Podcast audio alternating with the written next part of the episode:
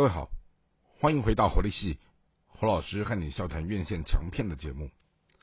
今天和大家聊的这部作品是在二零二三年的九月开学院线档期上映的一部非常刺激的韩国动作片电影。但是这一部飞车动作片电影，它其实也融入了大量的真人实事改编，并且它也算是一个具有。所谓的情节脉络性的一个剧情片，好，那这部戏呢是由两位韩国的帅哥主演，好，分别他们当时是在前几年哈与神同行的这样的一个夯片里头曾经合作过的何正宇和朱智勋，好，五年后再度携手合作，好，共同上映的这一部哦电影叫做《赎命救援》。而那《赎命救援》这一部电影，它其实是历史时空背景是拉到一九八七年，当时的韩国外交大使哈他在黎巴嫩的贝鲁特被绑架了以后，好以这样的一个时空作为一个改编的发想。好，那就回到了电影的世界当中，由何正宇所主演的这一个不得志的一个外交官李敏俊，他在某一次的一个一个电话当中接到了这样的一个求救电话的一个一个密码，然后他就开始在思考说要怎么样去把这个外交官。救赎出来，好，然后人到现场之后，也发生了非常多的一些困难，好，包括当地的这一些白道黑道的阻挠，甚至于遇到了内贼，就是当地的一个非法移民，好，就是由呃朱志勋主演的这个计程车司机，好，他也本来想意图在这当中的救援行动里面。盗走赎金，最后呢，他自己良心发现，好，觉得好像应该帮助这个国自己国家的外交官，好，把另外一位被绑架的外交官救出来，好，然后过程里面，好，你就看到了在一个无政府状态的这一种混乱里，好，你也看到了在那样的一个背景当中。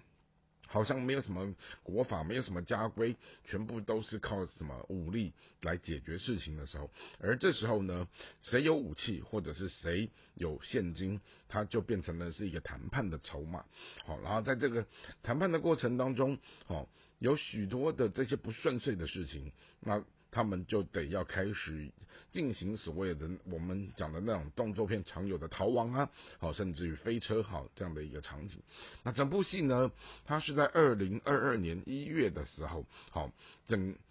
整组剧组拉到了摩洛哥去开拍，然后拍了将近差不多七八个月左右的时候才杀青。好，那在那一段开拍的过程里面是非常辛苦的，好，因为你在适应着异文化，然后再加上就是有。这样的一个工作的压力，哈，然后尤其是在那一段飞车的场景当中，好，据说花了将近四个多月的时间来拍摄，好好劳民伤财的，好，那当然，好两位主演他们其实也提到说，在那那一段时间，哈。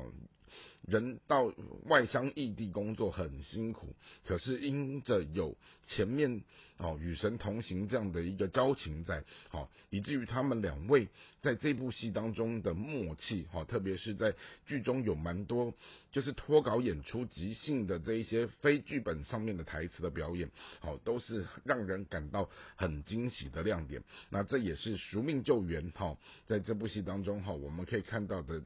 呃情节的紧凑。刺激之外，你也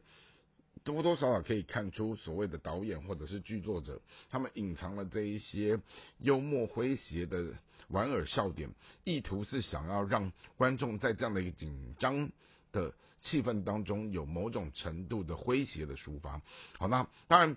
这个和前一段时间哈由另外一位。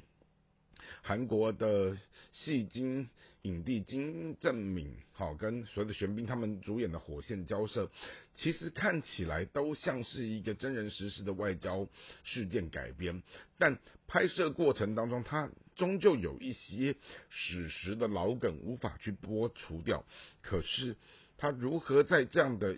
一个框架当中，好，他们